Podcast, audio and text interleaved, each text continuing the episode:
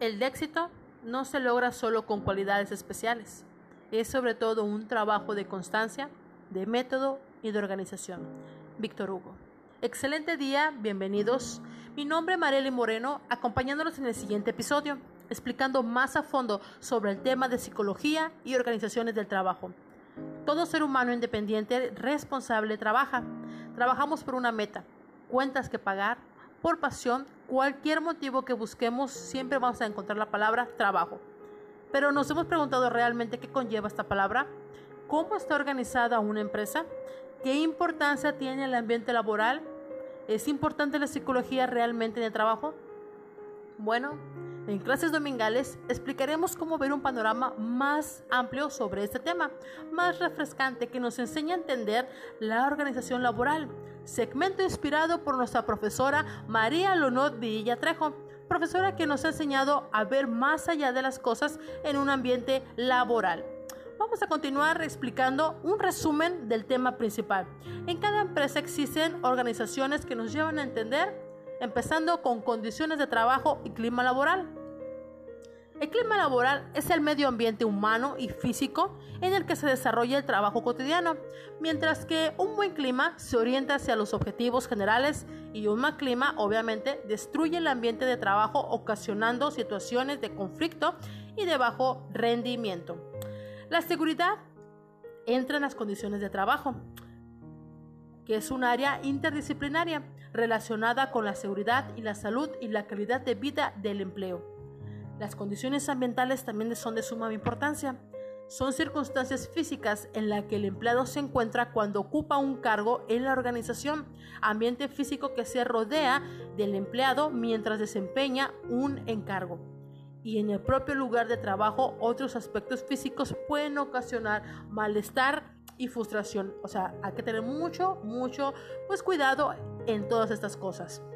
Comprender las físicas en las áreas de trabajo son aspectos posibles, desde el estacionamiento situado a la salida de la fábrica hasta la ubicación y el diseño del edificio, sin mencionar otros como la iluminación, el ruido que llega hasta el lugar de trabajo para cada empleado.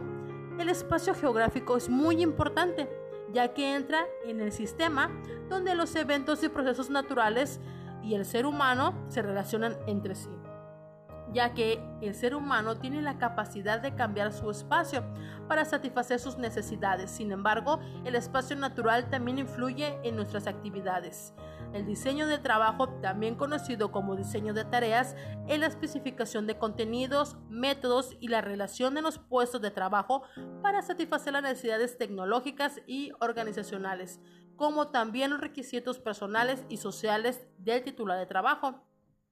Contamos con el empleo temporal, en el cual los trabajadores son contratados solo por un periodo de tiempo, especificando que puede ser por un mes, tres meses, ocasional, estacional, inclusive trabajo por días. Y todo esto nos lleva a tareas, roles, puestos y ocupaciones. Al realizar este trabajo podemos comprender que la estructura organizacional es importante tanto en el ámbito laboral como en el social y que nuestra vida son importantes para progresar como individuos, lo cual nos da un sentido de ubicación y pertenencia hablando en el ámbito laboral. Todas las empresas necesitan crear una estructura para llevar a cabo los roles, tareas y obligaciones entender los puestos, ocupaciones, las características de las tareas, habilidades requeridas, requerimientos de conducta para ocupar el puesto, descripción de conducta dentro de la empresa y cómo se diseñan los puestos de trabajo. Se asigna una tarea en la cual debe cumplir con empatía y entusiasmo, porque todo es un sistema que no solo nos da un beneficio económico, sino emocional, social, familiar cómo es importante de igual manera tener un balance dentro de la empresa. Cada empresa, cada dueño es un mundo laboral. El ámbito laboral siempre se va a referir al espacio o ambiente en donde las personas de diferentes labores lo realizan. Es muy importante destacar la importancia que tiene para una persona estar trabajando en un buen ámbito laboral. Ahora hacemos un paréntesis para promocionar la página EducaPlay, una herramienta que nos permite la creación de actividades educativas multimedia para poder usarla en la aula con nuestros alumnos. Además, podemos crear colecciones de actividades en grupo o con compañeros y docentes. EducaPlay cuenta con 10 tipos de actividades interactivas, mapas, adivinanzas, completar, crucigramas, diálogos, dictados, ordenar palabras, ordenar letras, sopas, TED, colección. Las actividades se pueden elaborar con enunciados de textos, imágenes y audio, lo cual es un abanico de interesantes posibilidades. Así que corre la página y completa tu crucigrama. ¡Excelente! Pues Ahora como empezaremos a hablar sobre la actividad laboral y desempeño.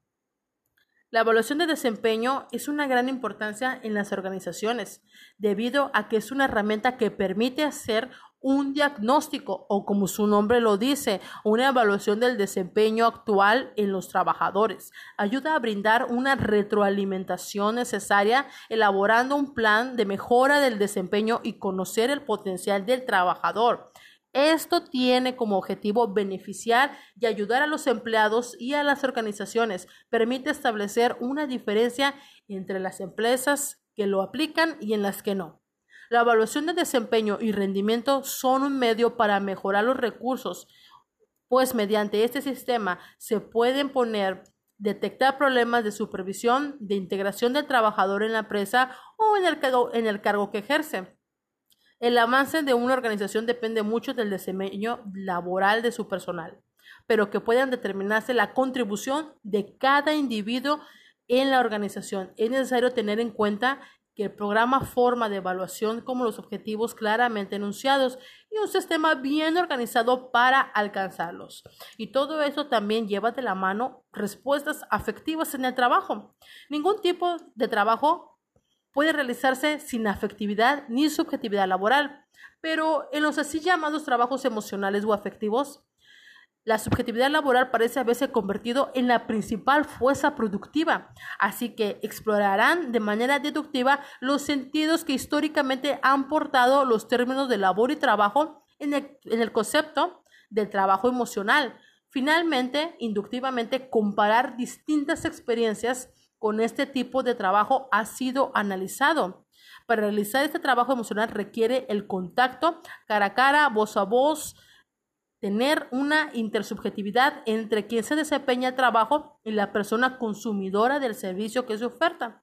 El campo laboral, las emociones juegan un papel importante. El trabajador no construye solamente su aspecto biológico, físico o racional. El aspecto emocional determina muchas veces su capacidad de solución de conflicto o de tareas demandadas por el trabajo y funciones de responsabilidades. Es donde es la importancia de tener nosotros como individuos una inteligencia emocional. Pues, ¿qué es la inteligencia emocional? ¿Qué, lo, qué podemos comprender con esto? Pues más que nada es un constructo que se refiere a la capacidad de los individuos para reconocer sus propias emociones y las de los demás. Utilizar información emocional para guiar el pensamiento, la conducta, administrar o ajustar las emociones para adaptarse al ambiente o conseguir objetivos. Es importante en la vida de las personas ser equilibrado en una reacción emocional, saber controlar las emociones y los sentimientos, conocerse y automotivarse. Eso da a la persona la capacidad de ser mejor persona con mejores relaciones, lo que hará en su vida personal y profesional. La autoconciencia emocional es la capacidad de identificar de manera correcta no solo nuestras propias emociones, sino también las emociones ajenas. De esta forma, poseer inteligencia emocional está altamente relacionado con desarrollar una autoconciencia emocional saludable. Y pues a todo esto, ¿qué nos da una conclusión?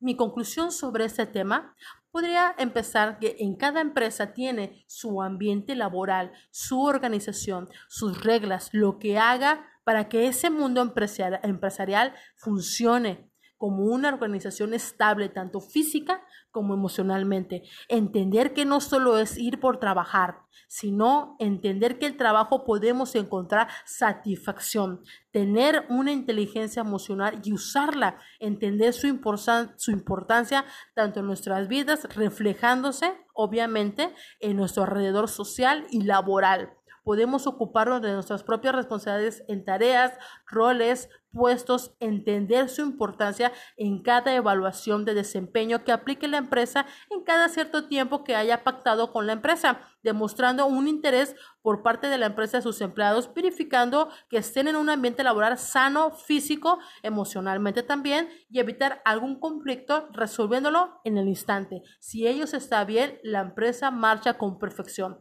La organización laboral formando una familia, un mundo en cada empresa que el empleado haya decidido ingresar a ese trabajo.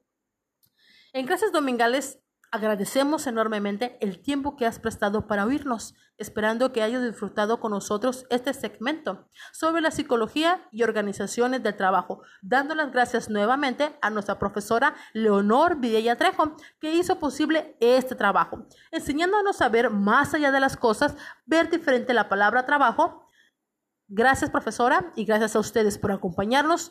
Nos vemos en el próximo segmento y dime tú, ¿quieres ir a trabajar? Excelente día.